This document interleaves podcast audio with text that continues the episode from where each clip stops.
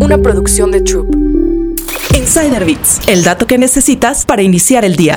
Las Vegas quiere convertirse en el mejor Gran Premio de la Fórmula 1. Tras una ausencia de más de 40 años, el Gran Premio de Las Vegas regresará al calendario de la Fórmula 1 con un evento del 16 al 18 de noviembre, lo que ha generado muchas expectativas. La máxima categoría del automovilismo corrió en la capital mundial del entretenimiento en 1981 y 1982. En ambas ediciones la carrera fue dentro del estacionamiento del César Palace, lo que dejó un mal sabor de boca para los aficionados y los pilotos. En esta ocasión, la carrera nocturna se disputará en un circuito callejero que tocará puntos icónicos de la ciudad, como la Sphere y Las Vegas Boulevard, conocido como The Strip. Que la Fórmula 1 tenga tres carreras en Estados Unidos se debe a su aumento de popularidad en el país gracias a su presencia en redes sociales y a la serie documental Drive to Survive. El campeonato incluso invirtió 240 millones de dólares para el edificio del paddock de la carrera, que se espera que se convierta en un evento anual permanente.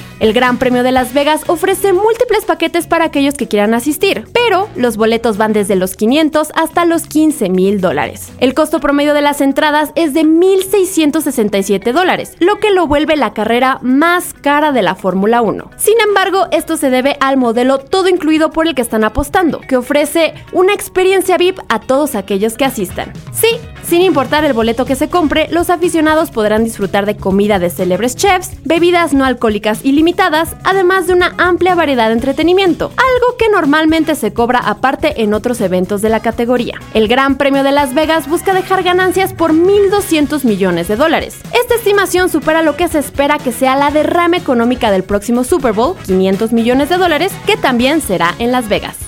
Insider Bits, el dato que necesitas para iniciar el día. Una producción de Troop.